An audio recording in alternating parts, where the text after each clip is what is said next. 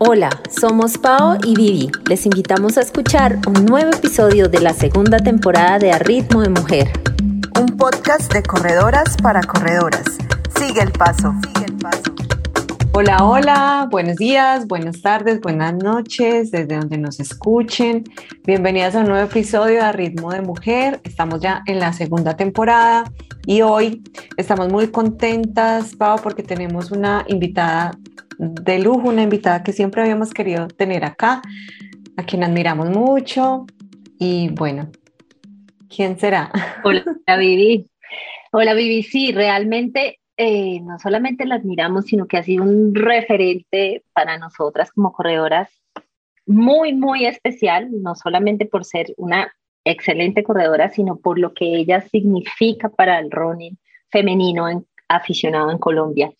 Y además porque nuestras oyentes también nos pidieron que la entrevistáramos. Entonces es súper, súper emocionante estar aquí con Paola Fierro. Paola es corredora, maratonista, ultramaratonista y triatleta.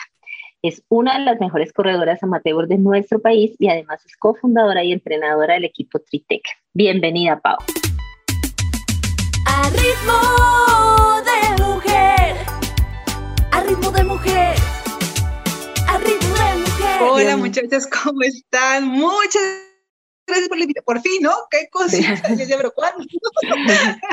gracias, Paula, Viviana, por, por la invitación. Qué chévere estar aquí. No, muchísimas gracias y bienvenida. Bueno, Paola, empecemos. Cuéntanos de ti, cuéntanos de tu trayectoria como deportista y como entrenadora. Bueno, todas las tinieblas, tal cual. Eh, mira, yo arranqué hace más o menos unos 15 eh, años. Em, em, yo tengo 43 en este momento. Y, y, pues cuando la gente ve una hoja de vida deportiva como la que tengo, dice, pues claro, con razón, si empezó chiquita y, y, fue campeona juvenil, infantil y, eh, fue, eh, digamos, eh, llevada de la mano por un entrenador. Nada que ver con eso, nada que ver, nada que ver. Yo empecé por gordita, así como, como les cuento, yo empecé a engordarme, y obviamente una mujer pues empieza a sentirse incómoda con el, con el tema. busqué muchas opciones para bajar de peso, pero la verdad nunca pensé que el ejercicio y comer bien fueran una opción. Yo me fui por otras ramas. y, y, así, pues, digamos, fui entendiendo que, que definitivamente tenía que, que, llegar, al final llegué al ejercicio de, de, muchas maneras. Eh, una de ellas fue, mm, yo aparte de lo gordita estaba teniendo otros síntomas que me estaban preocupando un poco y, fui al médico y eh, después de unos exámenes eh, ya me diagnosticaron hipotiroidismo. Entonces el doctor fue muy eh, claro, me dijo, bueno, su tiroides ya no funciona, tiene que tomarse una pasta de por vida, que hoy en día la sigo tomando. Eh, y al final me botó un dato, me dijo, y pues le sugiero hacer ejercicio para activar el metabolismo. Entonces yo me quedé como, con la cabeza, hacer ejercicio. Yo, por Dios, yo siempre había una niña activa en el, en el, colegio, me gustaba educación física y eso, pero eh, de vez en cuando montaba bicicleta, pero nunca pensé que eh, llegara a, hacer algo más especial que eso, ¿no? Era de vez en cuando eh, que hacía algo porque, porque, porque tal vez me gustaba mucho el estar afuera, pero, pero nunca algo así como, como estructurado, como con entrenador, como con equipo, no, nunca. Entonces, em, él me bota ese dato, yo quedo con la inquietud en la búsqueda de, de, de, de, bajar de peso. Eh, llegó un seminario de, un multinivel de, un producto para bajar de peso y, y, recuerdo tanto que eran tres días en ese seminario hablando un poco del producto, de la oportunidad de negocio que había en ese momento y, y de repente eh, colocan un video de, de un Ironman patrocinado por esa marca y yo quedo eh, choqueada. yo veo ese video, era de Iron Man, de Full Iron y de pronto, claro, veo a esta gente saliendo en la madrugada a nadar, luego salen del agua, se meten a la, se, suben a la bicicleta, duran horas en la bicicleta, se bajan de la bicicleta y empiezan a correr y les coge la noche. Y yo, miércoles, ¿cómo una persona puede durar todo un día haciendo ejercicio? Eso fue lo que a mí me llamó la atención. Realmente en ese momento no pensé en el triatlón como, como, como la posibilidad de hacer deporte, sino yo, yo no podía entender cómo una persona puede durar todo el día haciendo ejercicio. O sea, no. O sea, como salieron de las 6 de la mañana y eran las 8 de la noche y estaban todavía dándole. Eso me, me, me, el cerebro me lo, me lo desajustó. Entonces dije, bueno, yo no tengo bicicleta, no sé nadar, pero que hijo me agarra, pues empecemos a correr, ¿no? Entonces, para mí fue lo más fácil. Eh, coger unos tenis que no, no, no, usaba hace mucho tiempo y salir al parque cerca de mi casa eh, y correr hasta, hasta cuando me doliera o hasta cuando me sintiera bien. Y así fue, así arranqué. Eh, empecé a correr tal vez 20 minutos, que era lo que aguantaba, y ya, pero me fui sintiendo tan bien, o sea, era una, era una sensación tan, tan chévere, tan diferente. Y, y nada, pues yo empecé a hacerlo regularmente, llegaba tan contenta al trabajo, en ese momento yo trabajaba en una multinacional de consumo masivo y yo llegaba tan contenta al trabajo que mm, hablaba, sabía que había un, el tesorero era corredor porque él hablaba de sus maratones y llegaba a contarle que había corrido, que, que me sentía bien. Entonces él me dijo, oiga, hay una carrera pronto aquí en Bogotá, ¿por qué no se inscribe? Y yo, ¿será? Sí, sí, sí, 10 kilómetros. ¡10 kilómetros! Por Dios, eso es mucho. Eso suena mucho. Sí, pero, pero empieza, pero empieza con algo. Y yo, ok, bueno, y me, y me convenció, me, me, pues ya está, yo ya me estaba conectando mucho. Yo no tenía reloj, yo simplemente salía y corría y, hasta, y, me, cuando me cansaba me devolvía a la casa, pero yo no sabía exactamente ni a cuánto estaba corriendo, ni qué distancia estaba corriendo. Yo sabía por tiempo más o menos cuánto duraba, porque salía de mi casa una hora y volvía a otra, pero, pero era lo máximo que podía hacer. Eh, y el fin de semana sí eh, trataba de salir a la ciclovía y, cada vez me ponía un reto más. Entonces, voy hasta la iglesia. Voy, hoy voy a pasar la iglesia y llego hasta la 116. Eh, después, no, hasta la 127 y, todos los fines de semana me colocaba un retico, pero no tenía ni idea qué distancia estaba haciendo, eran, eran mis retos, ¿verdad? Entonces, así empecé, me inscribí a la carrera, el día anterior a la carrera estuve en la cama todo el tiempo porque yo miraba el mapa y decía, Dios mío, 10 kilómetros. la carrera salía del parque, del centro de Bogotá, en, el, Bolívar. En, a la Plaza de Bolívar. La Plaza de Bolívar. Cogía por toda la séptima hasta la 72, bajaba por la 72 a la 15, cogía la 15 y terminaba en la carrera eh, en la 85, en Carrulla. Entonces, eh, eh, pero o sea, yo estaba paniqueada porque yo no sabía qué tanto era esa, esa, distancia. Tomaba Gator, me recuerdo, tomaba Gator toda la tarde y suelo y, yo miraba el mapa y decía, no, no va a poder. Al otro día llegué muy temprano y yo no entendía había tanta gente lista para correr y yo decía, pero ¿de dónde salió tanta gente? Y yo cuando voy al parque estoy sola. Obviamente muchos hombres, en ese momento las mujeres no, había muy pocas mujeres, en ese entonces las mujeres estaban escondidas en los gimnasios haciendo aeróbicos, eh, no salían a la calle por muchas razones. Entonces eran muy pocas las mujeres que en ese momento había. Sin embargo, y de hecho las amigas con las que yo compartía en el trabajo, yo les contaba, no, estoy corriendo afuera en la calle, al viento, al agua, la piel. Como que es una nota, me encanta. Eh, y, luego empezaron a correr, ¿no? Y después ya las vi corriendo, pero en ese momento, sí, en ese momento todas que no, eres, tú no vas a hacer ejercicio en el gimnasio, cuidado, eh, digamos que seguro. Entonces, bueno, yo eh, arranco esa carrera y no te imaginas la emoción que fue el 3, 2, 1 en la bala de salva. A mí se me hizo un nudo en la garganta, me dieron ganas de llorar y dije, ¿qué es esto, por Dios? Y salí corriendo como loca. Como loca sin calzones. y llegué yo a la, a la, a la meta, me encontré con mi amigo y me dijo, ¿cómo le fue? Y yo, pues creo que, bueno, si salimos a tal hora y son tal horas, yo creo que me demoré por ahí unos 42 minutos. Dijo, ¿qué? yo, ¿qué? ¿Dónde estabas ¿Eso es bueno o eso es malo? O sea, ¿cómo así? Ah. No, eso es buenísimo. Claro. Entonces, ahí, ahí de alguna forma identifiqué que no solamente me gustaba, sino que además hay un talento escondido, hay un gen que estaba escondido y salió a florecer en ese momento porque, porque dije, uy, que, no", o sea, súper me sentí muy bien corriendo. Entonces él me invitó a su club. Creo, la- creo que es el único momento que he estado en un club con entrenador. De resto, toda mi vida eh, deportiva he estado, eh, digamos, más o menos sola en- en- en- en mi, en mi aprendizaje. En algunos momentos he tenido entrenadores, pero eh, han sido virtuales, han sido eh, lejanos. Entonces, nunca he tenido un entrenador que esté ahí pitándome el oído, haga esto, haga lo otro. no. En ese momento, esa- ese primer momento que tal vez dure unos, eh, unos cuatro o cinco meses con él y que eh, entrenaba con, con un grupo de, de, de viejitos, digo yo, de cuarentones. Hoy en día que yo tengo 40, era de los cuarentones que habían estado en otras maratones. Eh, con ellos entrenaba, eran puros hombres. Y yo entrené, empecé a entrenar con ellos. Eh, la, ah, la esposa del entrenador ahí también ha estado.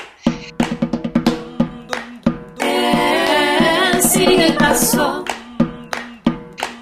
Y, y nada, y empecé, él me dio como algunas, muchas bases de que yo tenía que hacer varias cosas y, y ahí arranqué y empezaron a, a salir carreras y en las carreras me iba súper bien, siempre ocupaba los primeros puestos, entonces, como te digo, siempre entendí que, que, que me gustaba mucho, que me gustaba además entrenar y que además de eso tenía talento, ¿sí? Porque se me dio muy fácil. Yo sé que la gente que arranca hoy en día, ya, ya como, como entrenadora y con la experiencia que tengo como entrenadora, no todo el mundo tiene esa habilidad, a mucha gente le cuesta.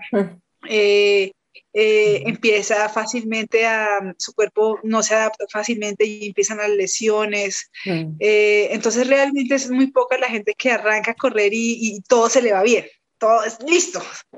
De hecho, eh, me doy cuenta que no todo el mundo puede correr todos los días, entonces lo embolato con bicicleta, lo embolato con natación, eh, sin, sin, sin entrenarlos para un triatlón, eh, sí hago que, que, su cuerpo descanse un poco del impacto que tiene la corrida, pero, pero, pero entiendo ahora que, que sí, que, que, no todo el mundo tiene esa habilidad. Hay gente que se apasiona con el deporte, como se compra los mejores tenis, las mejores bicicletas y empieza a entrenar y empieza a partirse porque su cuerpo no está adaptado a eso todavía. Entonces es, es triste, pero, pero, pero pues pasa. Entonces ha sido así como, como, como bueno, esos, esos fueron mis inicios. De ahí en adelante, pues han pasado muchas cosas. Yo después de eso eh, seguí eh, con la ilusión de hacer un maratón y con esa ilusión pues entonces eh, quise también hacer, empezar con el trail. Realmente yo a, añadí el trail a, a, mi entrenamiento más como dije, bueno, si yo corro en la montaña, seré muy fuerte después de en el maratón. Entonces empecé a correr carreras pequeñitas de trail que me dieran esa fortaleza para correr un maratón pero me enganché en el. Sí. me encantó el trail. Entonces, era tan especial correr en, en, en la montaña, a, en el campo, al aire libre, eso me enganchó. Yo empecé a, a salir a diferentes eh, sitios, a ir a correr al desierto, al bosque, a, a la altura, al calor. Entonces me empecé a encontrar con unos, unos, unos paisajes increíbles y, y una um, forma de meditación tan, tan bacana que era estar ahí sola en mitad de la nada, en mitad de la noche, corriendo. De día, de noche. Eso, de día, de noche. Eso, eso me... me, me yo, yo, cuando corro de noche siento que, que me están persiguiendo zombies. es una moto. La gente me dice, ¿cómo así? ¿No le da susto? ¿No le da...? El, el, porque estoy sola en, en el campo, claro. entonces me dice, bueno, les da susto, no sé qué, que se aparezca alguien o un animal o alguna cosa. Y yo digo, no, yo es cuando tengo los seis sentidos a tope y, y, estoy corriendo más rápido porque la adrenalina que se siente es tan, tan impresionante que, que, que, son momentos que me gustan mucho, obviamente que llega también momentos de mucho cansancio, eh, cuando ya las carreras son más largas, cuando ya son dos noches corriendo, entonces en esos momentos ya la cosa es diferente, pero, pero realmente a mí eso me, me, me, me, llamó mucho la atención, me marcó y de alguna forma pues seguía haciendo maratón en calle, pero también me, hacía ultra trail. Eh, empecé a destacarme en las dos, que era tan difícil porque por las formas de los entrenamientos, la metodología de cada entrenamiento es tan difícil, pero igual yo no podía soltar el maratón, me gustaba mucho y también el ultra. Y bueno, ya llegó la pandemia, empezaron a cerrar carreras y, y, eso me encerró un poquito a hacer indoor. Eh, entonces, ahí, ahí aparece el triatlón, ¿no? Porque ya podía hacer simulador, eh, la, la, piscina, de nado contracorriente, ya pues correr en las bandas, entonces eso me fue llevando como al triatlón y, y bueno, también he tenido una experiencia súper chévere con, con, el triatlón porque mi primer triatlón fue un full Ironman. Ah, como sí, loca. Se estrenó con full. Hace dos años aprendí a nadar. entonces, entonces, eso para mí fue todo un aprendizaje, fue una tara mental que tenía en el agua porque realmente me asustaba mucho, porque estar en el mar era una cosa loca para mí. Y sin embargo, me arriesgué, me intenté, me, fueron muchos cacharros que me han pasado en el agua, pero ahí voy. Entonces, eh, la bicicleta también la subestimé toda la vida y, la, y, entrenar en bicicleta también durísimo. Bajarse con las bajarse la bicicleta con las rodillitas así todas flojitas y empezar a correr es muy duro, pero, pero ha sido muy chévere porque me ha sacado de mi zona de confort, me ha sacado de, de lo que yo ya venía haciendo hace muchos años y eso me ha dado como, una, como un nuevo aire a, volver a empezar, a volver a hacer las cosas, a, a, volver a, exigirme como lo hice al principio, entonces eso, eso me ha gustado un montón porque es reinventarse todo el tiempo, es hacerlo diferente.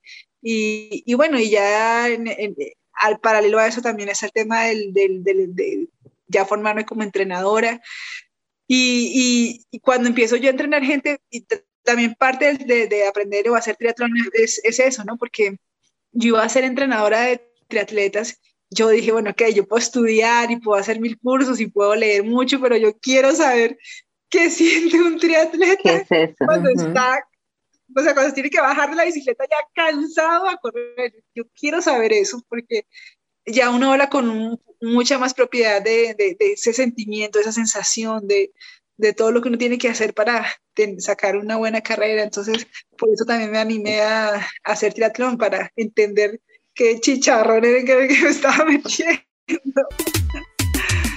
A ritmo de mujer, a ritmo de mujer, a ritmo de mujer. Y además me parece interesante ahora que te escucho que sale, bajarse del podio, porque pues tú claramente has sido podio en muchas carreras, a empezar de cero y a ver que de pronto ya no, no voy a alcanzar tal posición o no voy a estar ahí como figurando, es, es bonito, ¿no? Es también una forma de, de ver que este deporte también nos forma, nos forma el carácter y nos forma la humildad y siempre, siempre va a ser chévere decir, no necesito para validarme a mí como mujer, como corredora, como lo que soy, siempre estar en eso. No sé cómo ha sido esa sensación para ti. Sí, sí, obvio. ¿no? Yo era un amigo me decía, te parece un rockstar cada vez que habla la carrera. Porque la gente, todo, o sea, la gente súper quería, todo el mundo quería foto conmigo, todo el mundo eh, súper pendiente de mí. Además, yo también tuve mucho tiempo patrocinios, entonces eso me exigía estar en los podios eh, de, marcas importantes. Eh, eso, digamos, de alguna forma también me empujó a hacerlo, pero obviamente que era algo, una decisión que yo había tomado, pero, pero el compromiso que tenía con, con estos patrocinadores. Entonces, obviamente que carrera a la que yo iba, pues prácticamente estaba yo siempre en el podio figurando por algún lado, ya ganándola, ya en la categoría alguna cosa. Y, y estuvo bien, pero, pero ahorita en, en, en triatlón soy una más. estoy aprendiendo, sin embargo, como te digo, la, tengo, tengo esa, esa, esa espinita de, de, hacerlo, de hacerlo bien, de volver, a, de volver a intentarlo, como tú decías, no necesito estar subido a un podio todo el tiempo y sin embargo, mira que eh, la segunda carrera que hago en triatlón es un medio, que es un 70.3, y quedo tercera en Manta, y yo no sé qué decía haber hecho. Y clasificaste al mundial. al mundial. Al mundial. Claro, y obviamente ya, ya, ya estando en el mundial, yo ya me siento chirriquitica porque eh, gente muy buena, mujeres muy fuertes, eh, pasándome en esas bicicletas aerosas, yo sentía una súper experiencia, pero, pero como yo, yo tenía que vivirlo y, no, y, y, para mí hubiera sido fácil seguir haciendo lo que ya sabía, eh, subiéndome a los podios, que era lo normal, digamos, en lo que yo había hecho, porque conocía de qué se trataba hacer trail, y reconocía también, eh, había hecho podios incluso en maratón en otros países, y eso es lo máximo, es buenísimo, me, me, me encanta ese reconocimiento, pero, pero, pero también el reto de hacer triatlón desde, desde cero y arrancar es, es para mí también es súper motivador porque me rejuvenece, ¿me entiendes? Me, me, me claro, pone otra vez a, a retar, me, me, llena de, de, esa sensación tan bonita que es cuando uno arranca a hacer algo con tanta ilusión y, y, y con ganas de, de, de, dar lo mejor. Eso es lo que, lo que a mí me atrae ahorita del triatlón, sobre todo, ¿no? De, de, meterme al agua con el, susto que me da meterme al mar, que está en y decir, no, esta vez no sí, esta vez yo, yo no salgo del agua y digo, Victoria, ya con lo, lo, que haya hecho en el, en el agua, digo, Victoria, ven, dame la medalla porque esto ya, ya, ya está listo. Sí, es muy cierto.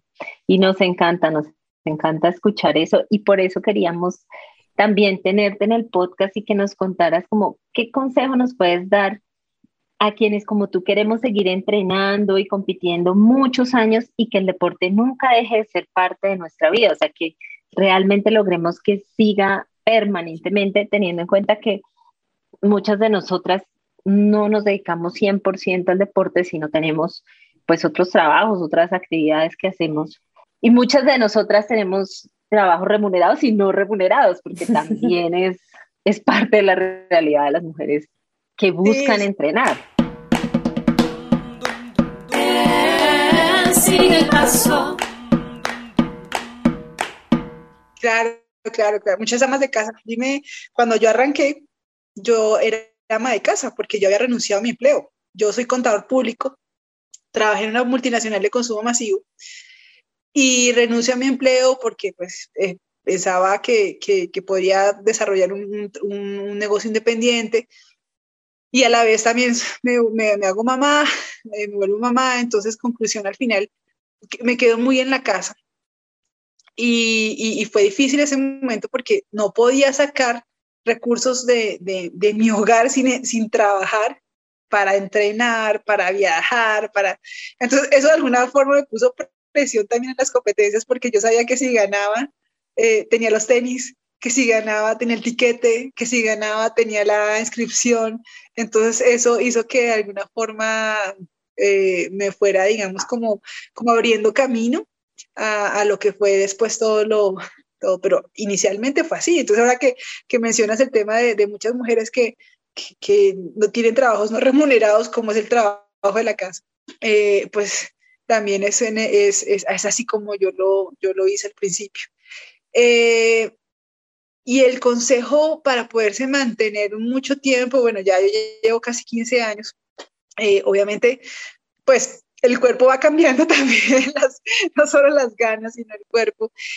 Y yo creo que en la medida que va uno creciendo y, y, y van pasando los años, eh, viene un tema muy delicado y es el tema de la recuperación, porque creo que esa sería una de las claves en, en, en, cuanto a poder seguir entrenando y poder seguir siendo vigente y poder seguir sintiéndose bien. Y es, y es la, la recuperación, sin duda.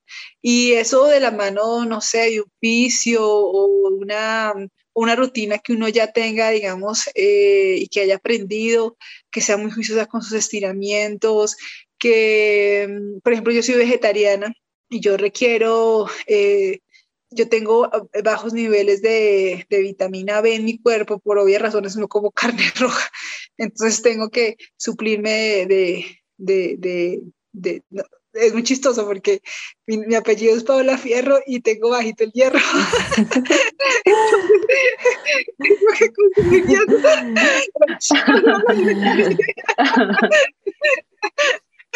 tengo anemia.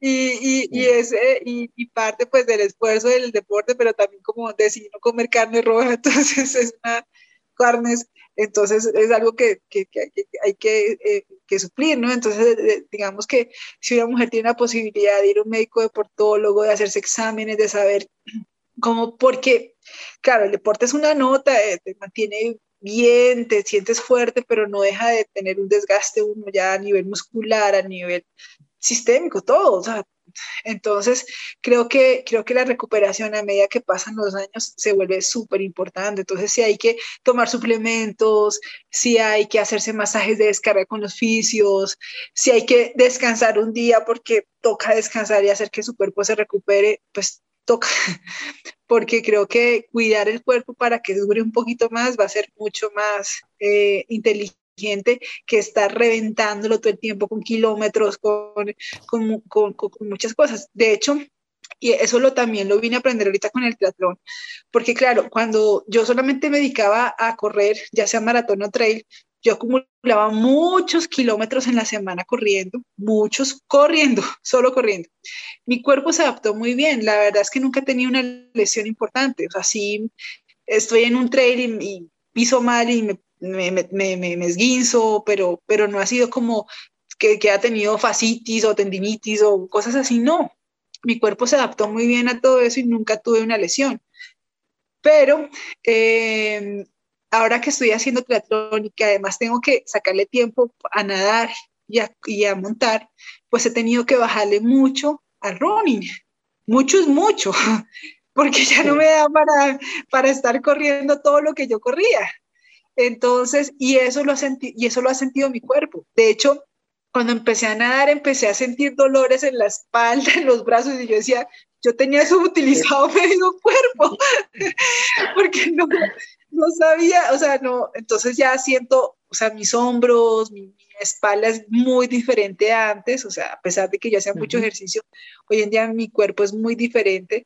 Eh, eh, me siento un poco más aliviada porque no estoy corriendo todos los días, todos los días, todo el volumen que yo corría. Entonces eso le ha dado a, a, mi cuerpo como un, un, respiro, ¿no? Y, ok, a pesar de que mi cuerpo siempre se adaptó a las largas distancias, a pesar de que yo corría demasiado. Y, y he sentido hoy en día ese, ese cambio ha sido, digamos, bueno en el sentido que, que, que no, no, no me siento tan cansada como antes, que, o sea, tú te bajas de una bicicleta después de hacer 100 kilómetros, tú te bajas cansado, pero no desbaratado como cuando uno hace un largo en, en, en run. Entonces, eh, yo creo que, que, hay que pararle muchas vuelas a esa recuperación, a, a, cuidar el cuerpo, porque pues al fin y al cabo todas queremos seguir corriendo hasta viejitas y, y creo que darle esos espacios al cuerpo, darle las herramientas para que, para que siga funcionando, al final es una máquina, hay que lubricarla, hay que, hay que cuidarla. Entonces creo que, creo, creo que es importante y eso, eso de alguna forma lo, lo vine a entender hace poco y, y, y creo que, que bueno, ya como te digo, van pasando los años y uno tiene que pararle bolas a ese tipo de cosas. A ritmo de mujer, a ritmo de mujer. Paola, nosotras tenemos muchas oyentes y amigas que están interesadas en empezar a correr, pero pues no se animan porque tienen miedo a no saber cómo hacerlo, porque tienen miedo a una lesión. Acá siempre, obviamente, les hemos recomendado pues que en lo posible se asesoren de personas profesionales, que les acompañen, pero también entendemos que económicamente a veces no, no es posible, o por lo menos al arrancar, cuando pues no se sabe si eso es lo tuyo, si no, en fin. ¿Tú qué le recomendarías? O sea, ¿qué, ¿qué crees que se debe tener en cuenta para iniciar a correr? Sí, bueno, el consejo que tú das es muy, es muy claro porque, porque uno, por ejemplo, para correr, uno dice, pues que correr es fácil, como lo hice yo, ponerse unos tenis y salir a correr. pero, pero la verdad es que eh, en, en, eso se, se, pueden, digamos, adquirir cosas que no se deberían. Entonces, por ejemplo, uno sale con buena técnica y, y tener una mala técnica puede no, no, solamente uno no es eficiente, sino que se puede lesionar. Entonces, es, es evidente que, que, alguien que te dirija profesionalmente es, es, lo correcto. Ahora, también tú hablas de que pues, no todo el mundo tiene la posibilidad de, de, de, estar en, tener un entrenador. Eh, y, y, eso me pasó un poco al principio cuando, cuando yo empecé a entrenar, porque claro, yo empecé con este club, después del club yo quedé embarazada y ya después empecé a entrenar sola. Eh, y, y, era lo mismo, o sea, no disponía de dinero para, para, para, para ni, ni, ni, ni, de dinero ni de tiempo para estar en un club eh, entrenando, porque yo estaba al cuidado de mis hijos. No en vano, por eso, eh, eh, sobre todo Paola sabe la historia de que yo corrí mucho tiempo en coche con los niños, ¿no? Pero, y yo carre, cor, carreteé cuatro años un, co un coche primero de, de, de, sencillo y luego uno de, cuatro años en donde yo estuve para arriba y para abajo correteando ese coche. Eh, y, pero digamos que básicamente lo que yo hacía en ese momento era, uno, yo tenía un reloj deportivo que yo creo que me, me sirvió muchísimo. Hoy en día yo conozco el Garmin, que es el reloj que yo he manejado toda la vida perfecto, o sea, yo sé manejar ese reloj para arriba y para abajo porque desde ese momento yo, yo, lo, yo lo supe usar. Y, y sin, tener, sin tener un entrenador a cargo, eh, yo por lo menos validaba algunas cosas que, que, que yo creía que eran importantes. Entonces, yo miraba mi frecuencia cardíaca, y anotaba, en, anotaba y, las, y las anotaba, o, o digamos anotaba cuánto me demoraba en la misma instancia que hacía. Entonces, si bien es cierto, uno no tiene, digamos, un profesional a cargo, si, si una persona se, se pone un reloj eh, deportivo preferiblemente, pues puede llevar algunas referencias que le van a hacer, que le van a permitir no salir como tan a la topa tolondra a, a ver qué pasa. Sí, entonces, eh, eh, entonces ir como monitoreando ciertas cosas, ¿no? Es, es, es, sencillo, no hay que ser el mayor experto para decir, oiga, no, si de pronto la frecuencia cardíaca está sobre 200, de pronto estoy muy agitada y uno siente que está agitado, entonces uno ve el reloj y dice, no, cuando esté en este número yo no puedo, yo no puedo estar tranquila, entonces tengo que estar debajo de este número. Entonces ese tipo de cosas pueden ayudar a, a, a irse, digamos, en, entrenando solita eh, y haciéndolo no tan mal, ¿sí? A mí me sorprende que hay gente que tiene relojes tan buenos de, de, de Garmin con las referencias más costosas y no tiene ni idea cómo usarlo. Y ese es un microcomputador que tiene tanta información eh, que pues evidentemente, claro, no, no, saben usarlo, pero yo creo que, que uno sí debería ser un poco más curioso en eso cuando sobre todo está entrenando solo. Entonces, eh, es importante tener esas referencias para más o menos, digamos, irse, eh, digamos, evaluando a ver cómo va, ¿sí?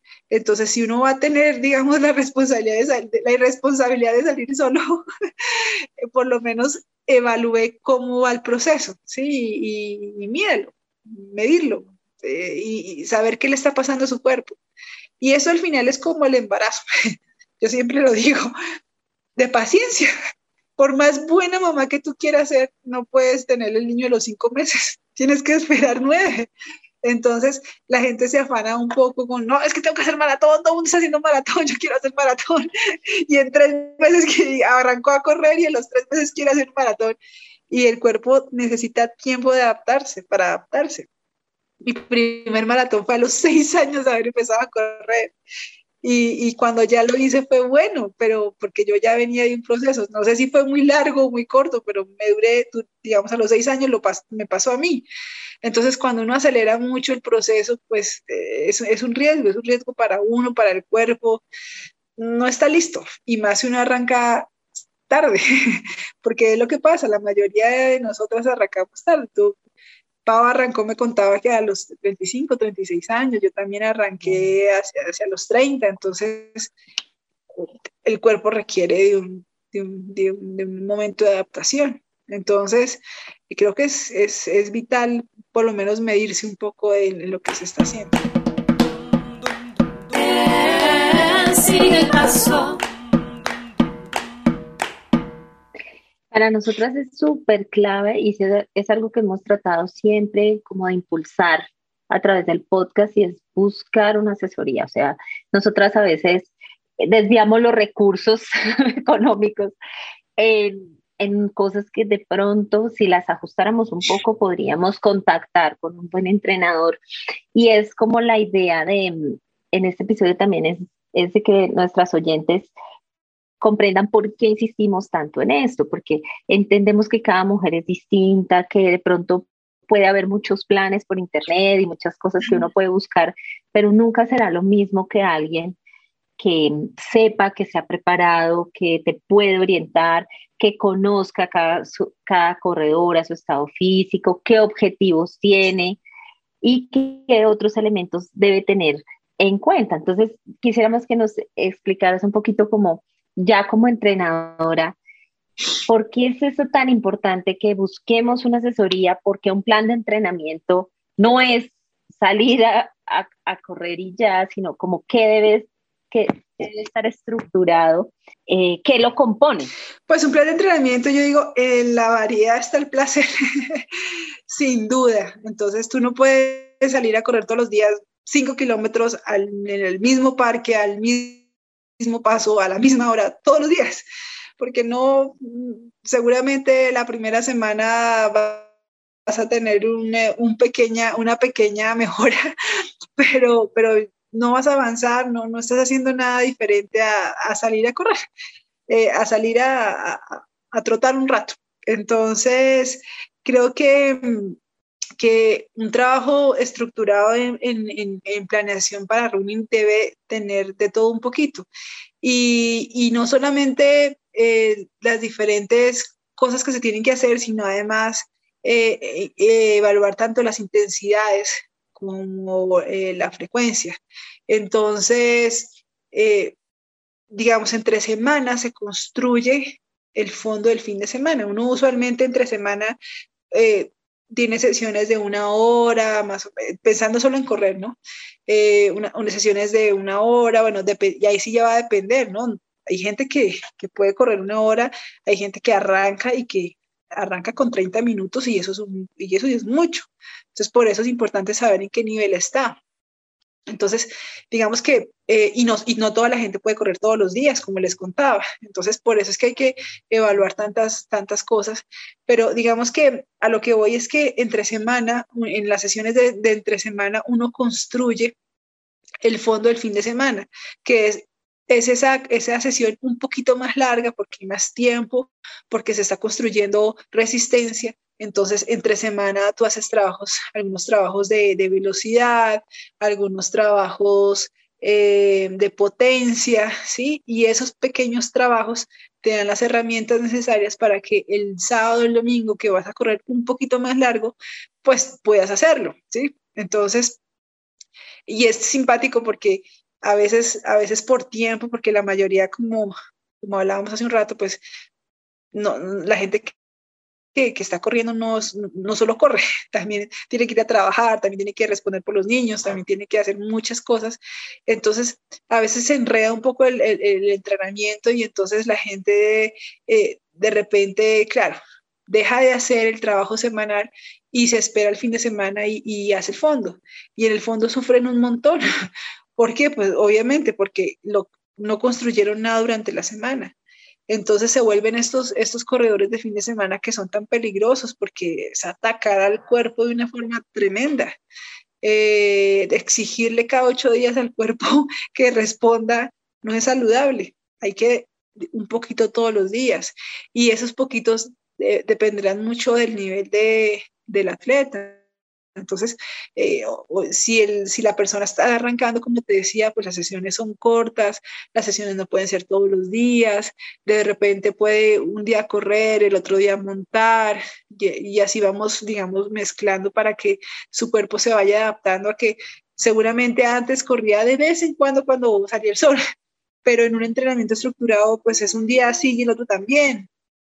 pero pues no todos los días puede correr piques todos los días, porque no es así no funciona. Entonces un día trabaja velocidad, pero al otro día ya no eh, hace, un, hace un trabajo diferente porque tiene las piernas cansadas. Entonces eso es lo que hace de repente un entrenador en donde va evaluando cómo se va adaptando además la persona, porque, porque hay variables como, hay variables en técnica que uno mira la cadencia, entonces si esta persona eh, tiene una buena cadencia, entonces seguramente tiene una buena técnica, porque no, seguramente no estará taloneando, está haciendo bien, digamos, los, sus pasos, eh, los está haciendo bien, o la frecuencia cardíaca. Inicialmente cuando alguien arranca a correr tiene esa frecuencia cardíaca súper elevada, entonces tenemos que hacer muchos cambios de ritmo para que forcemos ese corazón a bajar, a subir, a bajar, a subir y de alguna forma esa, esa frecuencia logre estabilizarse un poco. Pero, pero, pero eso, como te decía, es, todo un proceso y, y la idea es que eh, a través de varias sesiones de diferentes formas, pues se puede adaptar el corazón, ¿sí?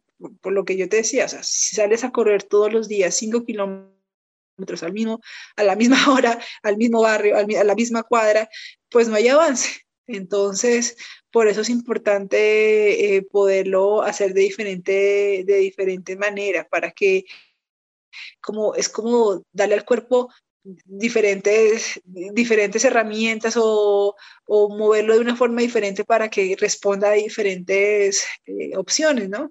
Mira que cuando yo eh, tuve la ilusión de ir a correr el, UTMB Mont Blanc, dije, a mí no me importa en este momento acumular puntos para, para clasificar ahí.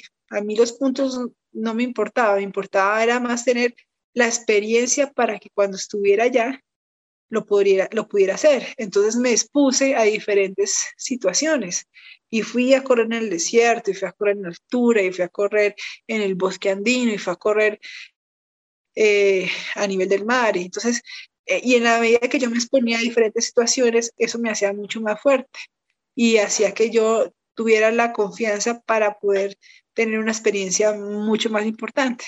Entonces es un poco eso, es irse exponiendo a diferentes momentos, a diferentes sensaciones para que el cuerpo eh, se adapte y se acondicione mejor, incluso hasta correr lloviendo porque nunca nadie la garantiza que el día de la carrera no llueva. Y si llueve, entonces se va para la casa, no, hay que salir a correr. Entonces, todas esas cosas hay que, hay, que, hay, que, hay que aprenderlas. Y el entrenamiento es el momento perfecto para ir aprendiendo qué es lo que, lo que uno tiene que hacer. A ritmo de mujer, a ritmo de mujer, a ritmo de mujer. Sí, sí, así es. Así así no nos guste hacer ciertos trabajos, yo he aprendido que ah, pues hay que hacerlos, ¿sí? Como que pues muchos, muchas corredoras odiamos, por ejemplo, el fortalecimiento, no nos gusta tanto, entonces, pero pues ya dijimos, bueno, como que si quiero correr bien lo que sí me gusta, me toca darme la pela y hacer el fortalecimiento. Si quiero, si lo que me gusta es el fondo tranqui, si quiero hacer muchos fondos tranqui y que me vaya bien, pues me toca hacer también velocidad y así. Eso ya es algo aprendido. Exacto. Que al principio era como que corra, sí, como que solo corra, pero pues... No, y te digo, yo por ejemplo, para la velocidad, yo cuando tenía series cortas, estos de 400, 500, y yo, ay Dios mío, yo, porque siempre, claro, yo arranqué con carreras cortas, pero yo me fui metiendo mucho más a la larga distancia, al maratón, al ultra, yo decía, yo prefiero correr mil veces una, unos 100 kilómetros sin una 10K, es que una 10K no Eso está, eso está todo. Entonces, y cuando tenía que hacer trabajos de velocidad, sobre todo entrenando para maratón, porque si hay alguna carrera que yo digo que es súper completa para entrenar, es el maratón. Mm. Tú para el maratón tienes que ser rápida y tienes que ser resistente al tiempo.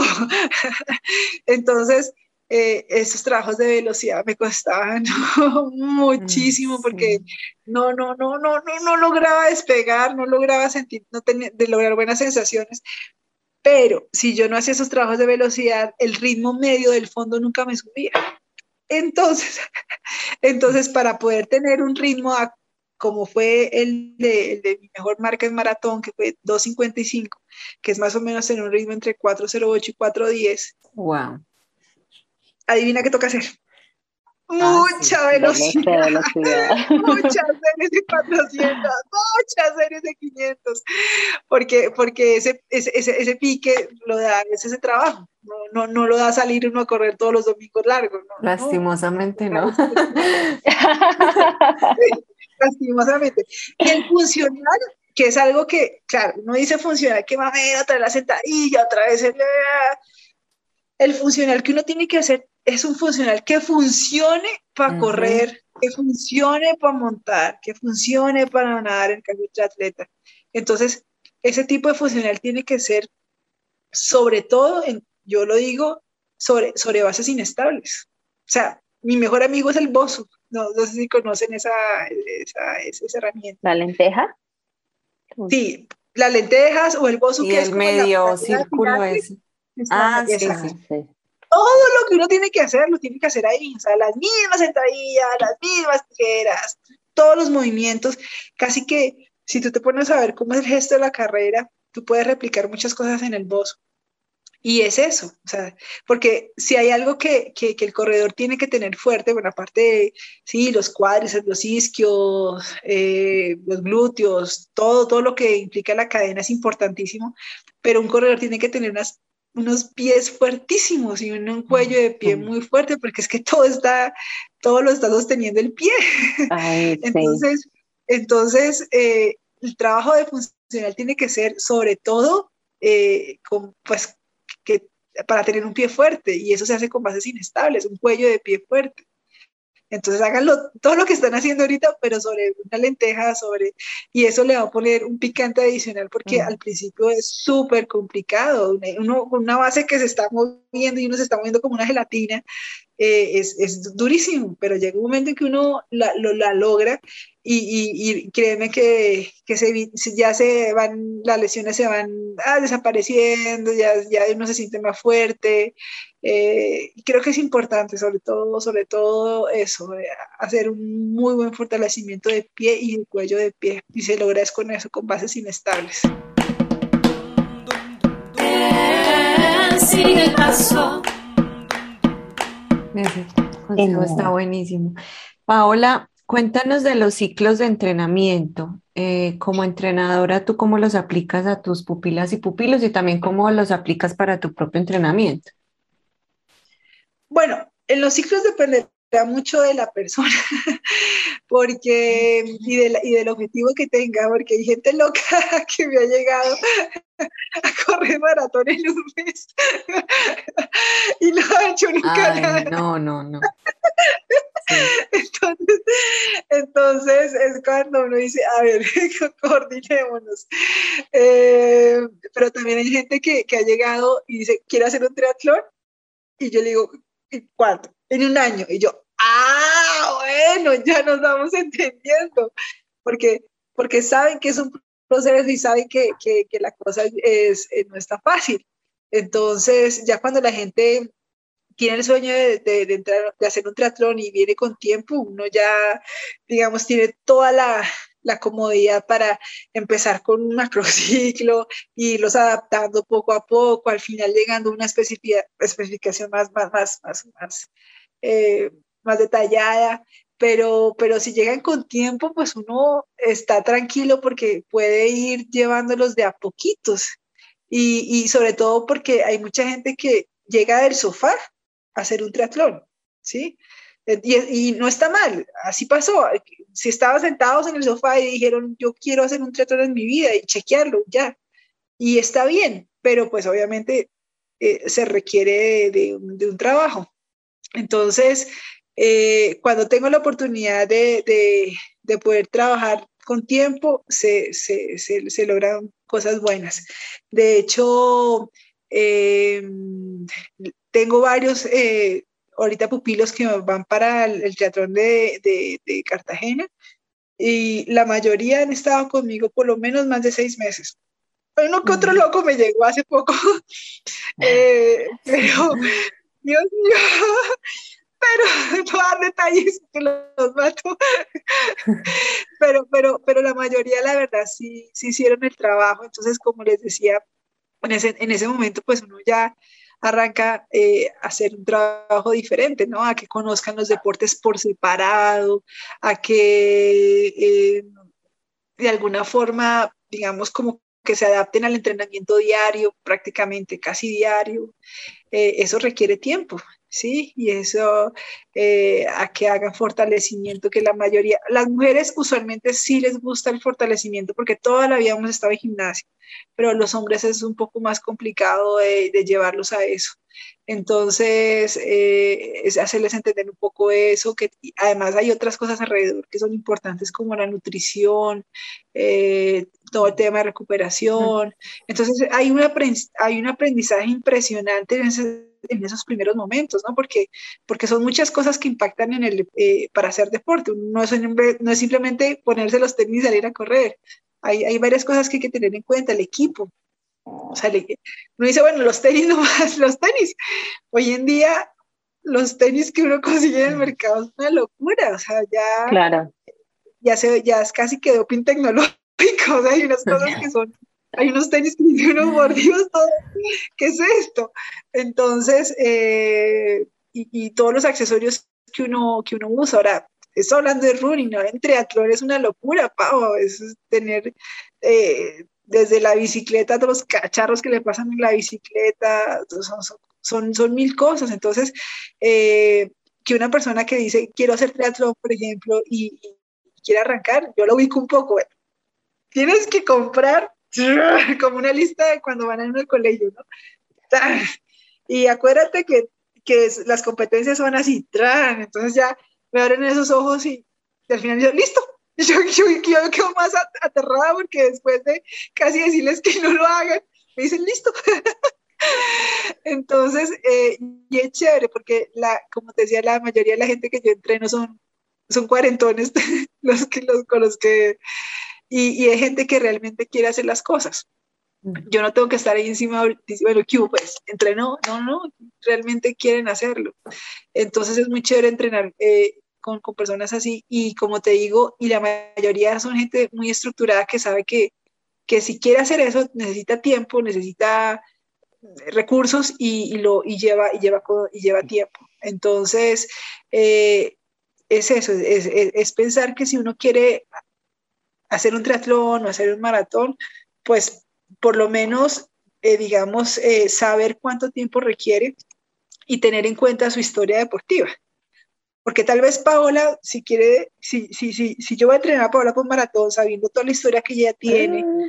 realmente vamos a requerir, no sé, unas 12 semanas para hacer un buen maratón. Pero, pero si llega una persona que nunca ha hecho una carrera ni de 10K, no voy a poder entrenar con ella 12 semanas, necesito más tiempo. Entonces, entonces, por eso dependerá mucho del nivel de la persona. Y, y, se resume en eso, en, inicialmente enseñarles un poco como las generalidades de, de, cada deporte, que se vayan adaptando a cada deporte y, y progresivamente ponerles más intensidad, progresivamente ponerle más carga, progresivamente llevarlos a, exigirles un poco más y, también, digamos, sobre todo, eh, que se ha enfocado en el objetivo, ¿no? Entonces, si van a correr un 21K, pues seguramente van a estar eh, alrededor de esas distancias, si es un maratón, pues eso es diferente. Entonces, es, es un poco eso como, como se va manejando como un embudo, ¿no? Entonces, primero lo más grande, lo más general y luego poco a poco ya le va uno exigiendo cosas más específicas a cada atleta.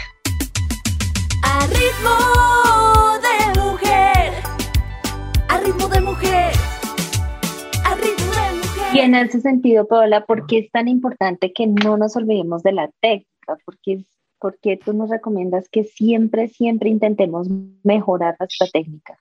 Sí, mira, es que a mí me pasó, llega un momento en que uno dice, corriendo lo que yo corría, que ultramaratones, llegó un momento en que dice, no, o sea, para mejorar no es sumarle más kilómetros, porque ya estoy reventada, ¿me entiendes? Ya estoy a, tope, o sea, ya hay un momento en que uno dice, es que la solución no es hacer más entrenamiento.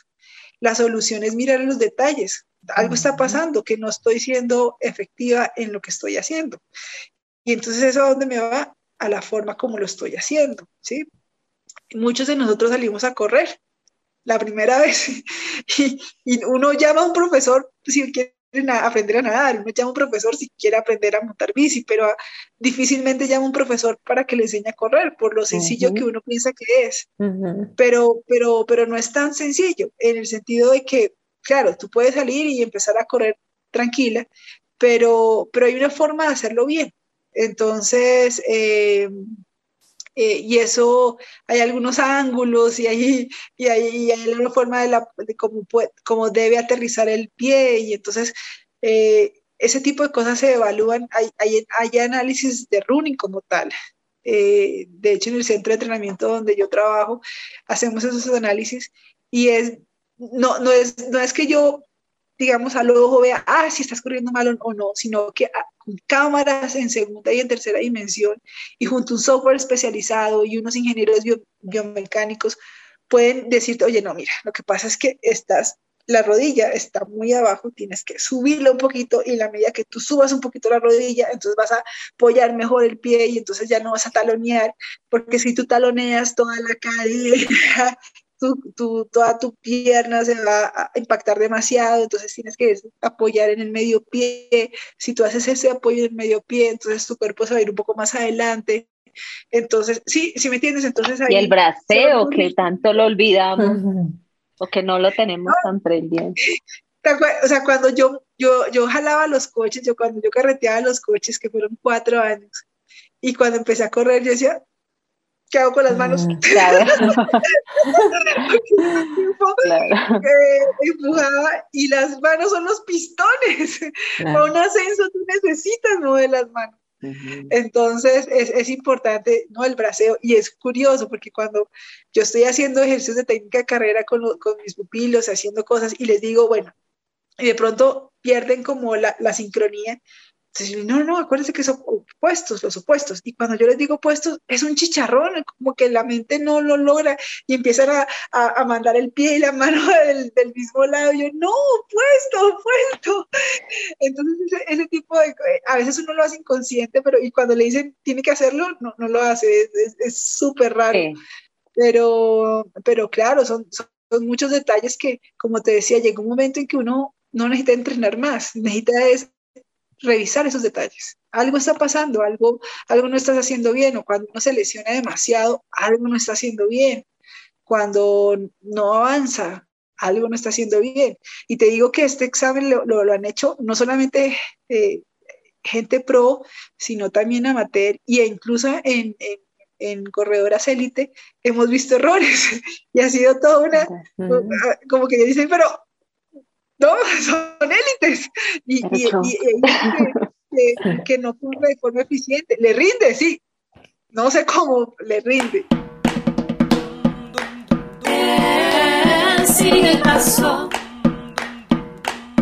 Paola, esa pregunta es difícil porque pues tú tienes una trayectoria muy amplia y has hecho cosas espectaculares, muchísimos retos. Sí, total, o sea, de verdad.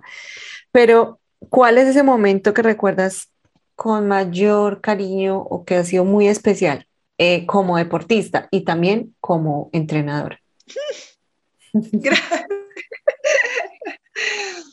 bueno, digamos en, los tres deportes en donde yo he estado, te puedo sacar uno, uno de cada uno. Yo creo que en maratón, cuando, cuando yo corrí esta maratón, mi mejor marca en Boston, eh, se me abrieron las puertas a muchas cosas, porque era tan raro que una amateur que había sido mamá tuviera ese tiempazo. Entonces, eso me abrió las puertas a, patrocinios, me abrió, me abrió las puertas a reconocimiento y eso me permitió seguir, seguir corriendo. De lo contrario, no hubiera podido hacerlo. ¿sí? Entonces, e, esa, e, esa marca en, en, en Boston fue súper importante por eso, porque me abrió las puertas a la posibilidad de encontrar en el atletismo una forma de vivir. Eh, el segundo momento también fue cuando yo hice UTMB, eh, el Ultra Trail de Mont Blanc. que fueron los, las, 270 kilómetros. 20 eh, kilómetros antes de terminar yo estaba destruida, pero mal. en el kilómetro 150 yo no, no, estaba, estaba mal, tenía principios de hipotermia, tenía mucho sueño, eh, estaba muy agotada, muy cansada y, y no sé cómo salí de ese punto de control y seguí. Aluciné, eh, fue muy difícil. Sin embargo, me fui reconectando ya con, la carrera y, yo llego a, la, meta corriendo como, como si acabara de empezar emocionada. Yo había soñado mucho con esa carrera durante muchos años y estar allá y, poderla terminar fue muy importante para mí a pesar de, todos los problemas que, tuve, digamos, durante el, durante el circuito. Sentí que me ha preparado muy bien, pero ya estando allá las cosas ya cambian mucho porque pues son muchas situaciones alrededor de esa carrera, son muchas horas. Entonces creo que haber llegado a la meta fue súper importante. Y, yo, crucé la meta y luego no pude ni caminar. O sea, llegué corriendo dos kilómetros, corriendo, feliz, y cruzo la meta y no pude ni sostenerme. Entonces, a nivel, o sea, yo llevé, en esa carrera yo llevé mi cuerpo al límite, totalmente al límite. Entonces, eh, eso, fue, eso, eso, fue una cosa realmente loca para mí y, y, bueno, por eso la recuerdo tanto, porque estuve ahí en el límite de, toda mi capacidad. Y, la, y el tercero, bueno, en triatlón, yo creo que cuando hice el, el, el full de Cozumel, yo estaba haciendo la, la, la, fila para entrar al agua y estaba muerta del susto porque el mar para mí, el agua ha sido siempre complicado. Yo decía, no, no voy a ser capaz. Porque yo me imaginaba que en el Ironman eh, la cosa era de, gente muy fuerte, así como, sí, Dios mío, y yo vi, vi tanta gente tan, de tantos colores, de tantos tamaños, o sea, sí, claro, vi gente muy fuerte, pero también vi gente que, que yo la veía y decía, no puede ser que estén aquí. Entonces, eso de alguna forma me dio como confianza, yo no puedo estar tan nerviosa si yo entrené, o sea, realmente yo hice la tarea. Ahora simplemente tengo que hacer lo que, lo que he hecho llevo haciendo durante tres, cuatro meses, entonces creo que lo puedo hacer. Sin embargo, estar en el agua para mí fue pánico total, o sea, yo no hice sino rezar todos los 3.800 metros. Dios mío, que me ahogo, Dios mío, Dios mío, ayúdame, Dios mío, ayúdame. Fue todo el tiempo rezando, y porque yo sabía que si perdía el control me ahogaba. O sea, así es sencillo, o sea, yo acababa de aprender a nadar y de una vez me tiré a eso. Entonces, eh, afortunadamente Cozumel es, es, un agua clarita. Eh, yo había mucha gente pendiente, había kayakeros, en el fondo del mar habían buzos, aunque yo los veía súper lejos, yo decía, esto es, esto es profundísimo porque yo los veía muy lejos y, y yo estaba allá arriba. Eh, entonces creo que esa experiencia a mí me sacudió un montón porque me dijo, yo dije, yo dije, enfrentarme al agua Hacía dos días me había metido al agua a hacer un entrenamiento y pisé un erizo. Y casi, y no se imaginan el dolor tan impresionante de talón. Duré dos horas con una podóloga sacando espina por espina. Eso fueron dos días antes de la competencia. Yo no puedo, o sea, no podía caminar. Yo no puedo creer que después de haber pasado todo lo que pasé, haya cometido este error y no puede hacer la, competencia. Afortunadamente fue una podóloga súper buena, me quitó todas las espinas, aunque dos meses después todavía me seguían saliendo espinas del talón. Pero, pero fue algo súper difícil porque yo dije, no, no, no, no soy capaz. Sin embargo, digamos que, que, que lo intenté y, y, y, salí, salí en esa carrera. Una carrera, a los tres o cuatro meses, voy a Cancún y, hacer, un, hacer un, medio y en un entrenamiento de agua. Eh, estábamos cerca de una escollera y, de, y había un remolino. de, de agua. Ese remolino nos pone detrás de la escollera. Y tratando de salir de la escollera, eh, la fuerza del agua me lleva contra las piedras y me, me golpea en la espalda fuertísimo. Y yo pensé que me había roto todas las costillas. Eso fue dos días antes de una competencia. Eh, ese iba a ser mi primer medio Ironman realmente en Cancún y, y no fui capaz, o sea, eh, el cuerpo no, no, me daba, yo estaba convencida de que, de que me había roto las costillas. Me metí al agua después para intentar nadar, pero el, me, tenía una presión en el pecho impresionante. Y, y, yo después dije, no, no, no, yo no voy a ser capaz de hacer triatlón, o sea, a mí el agua me da mucho susto, me, me, angustia demasiado estar aquí en el agua. Eh, llego a Bogotá y, y, pienso que, me, que, realmente tengo las costillas rotas. Afortunadamente no, afortunadamente fue, eh, sí mis pulmones se, se resintieron y, y, tuve una teletaxia, que es un golpe muy fuerte en los pulmones.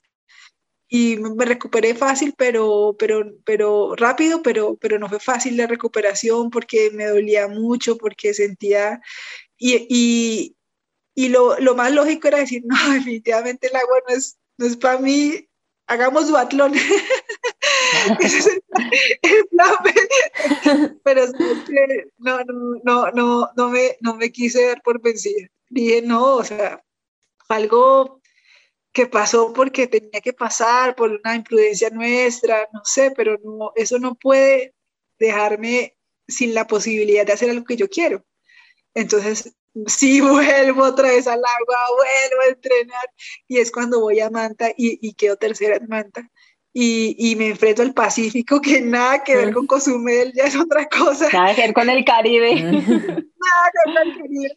Pero, pero igual, igual, digo, no, no, me puedo dejar aquí por vencida, no puedo dejar aquí un sueño porque, porque tuve una mala experiencia, no, no, no puede ser eso.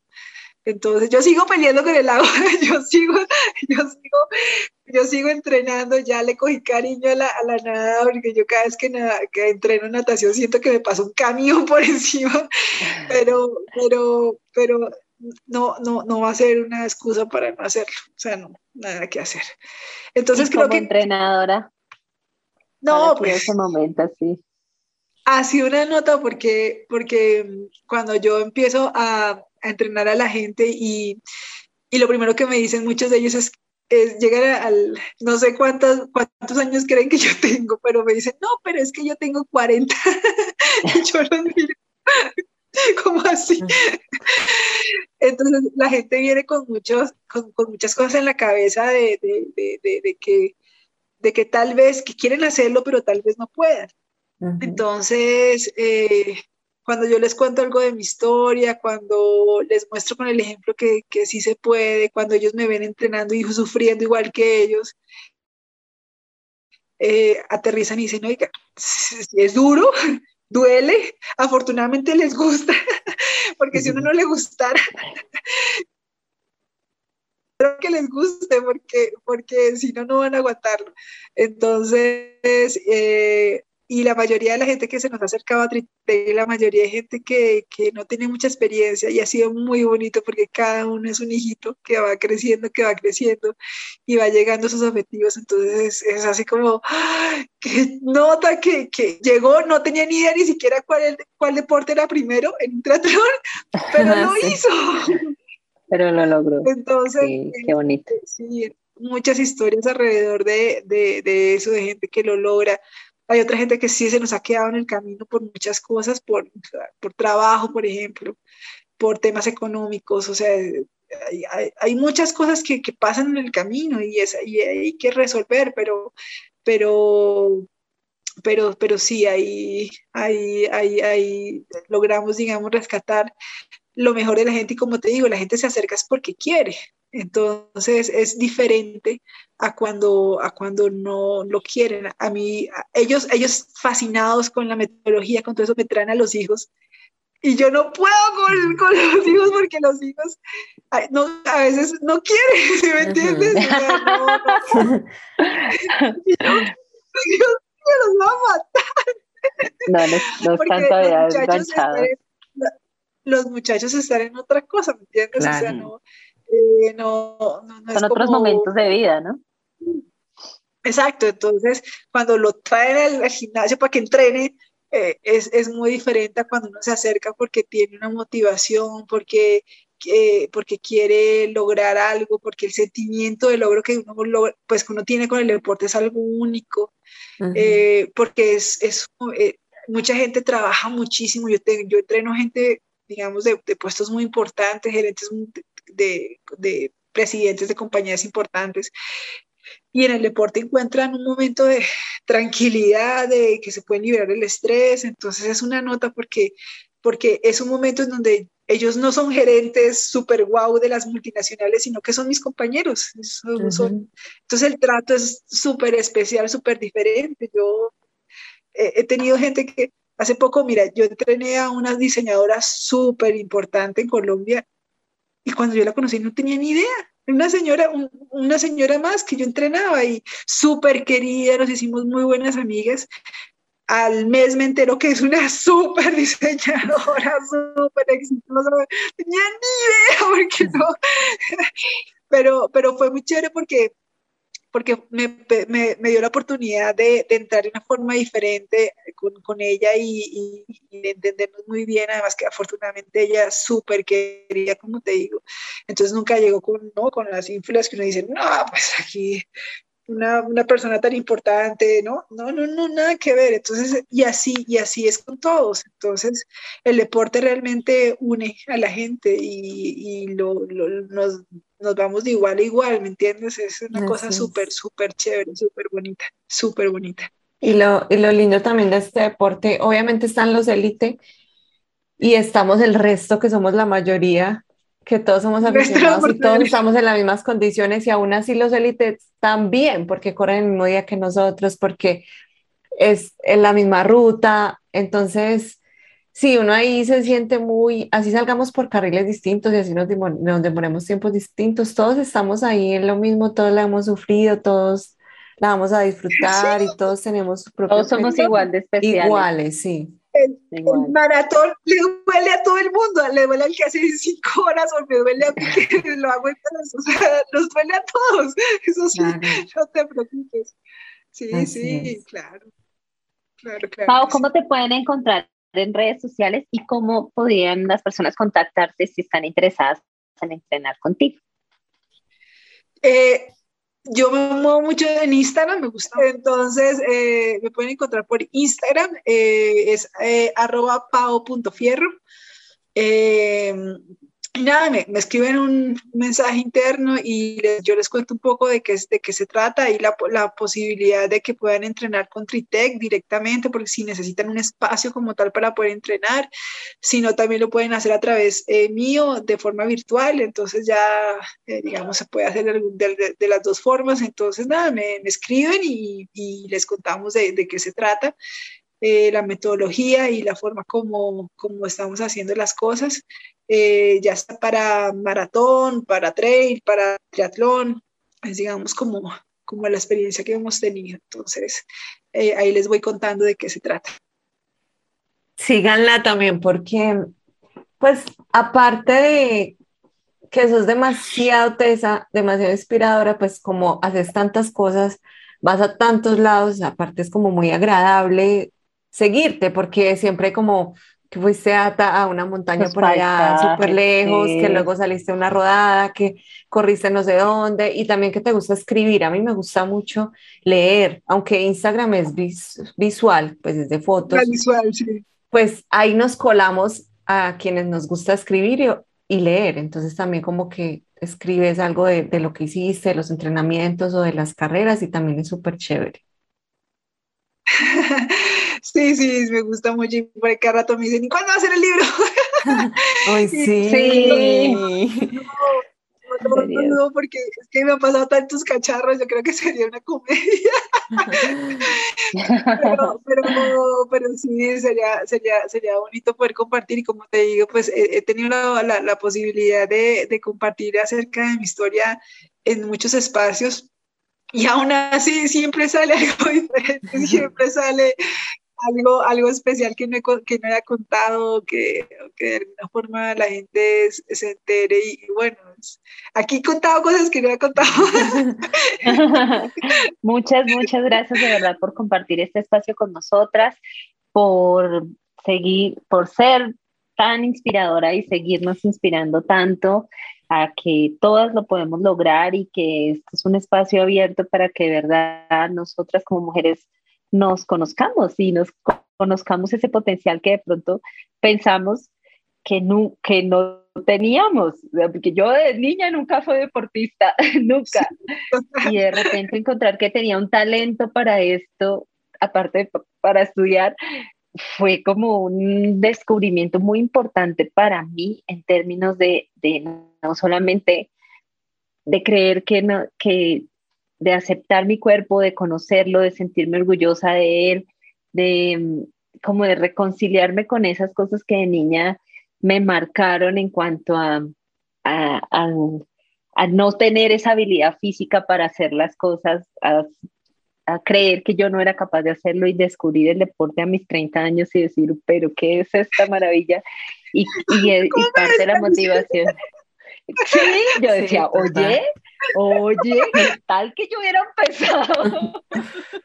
No, no, no, yo, yo tengo la misma, la misma duda, o sea, todo el mundo me dice, no, es que seguramente tú hubieras empezado joven, hubieras yo no sé qué, no sé, el deporte llegó a mi vida en el momento que tenía que llegar y, y, fue así, y fue así porque hoy en día estoy feliz, tengo, me siento jovencísima, me siento fuerte, entonces así tenía que ser y estuvo bien y me alegra de haberlo podido encontrar eh, a la hora que fue, pero, pero, pero eso ha hecho mi vida totalmente. Muchísimas gracias.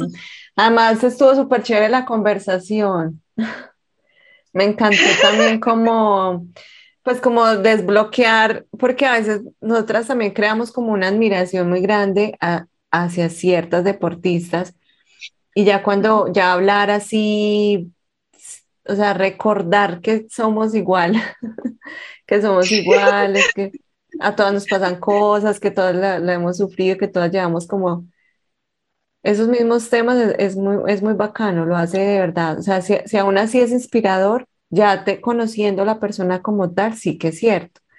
Entonces, muchísimas gracias por todo lo que nos compartiste hoy con gusto, pues es que eh, lo que pasa es que, claro, la gente ve las fotos, la gente ve la historia, ve el trofeo y dice, ah, no, papitas, pero por detrás hay muchas cosas que, que, pues, pues que uno no cuenta o que uno no, no comparte por, por, por muchas razones, pero, pero, pero realmente detrás de esos, de esos, de esas medallas, de esos, de esos, hay, hay lágrimas, sudor. y, Total. Y esa, y esa parte no, no, no, no se cuentan y la gente piensa que es fácil, no es tan fácil, no es tan fácil. No, Cierto, cierto. Muchas gracias, Pau. Entonces recuerden, pau.fierro en Instagram y también en Tritec, ¿cierto? Tritec Colombia. Ah, sí, con Tritec, Tritec Colombia. Tritec Colombia. También en Instagram. Gracias. Tritec.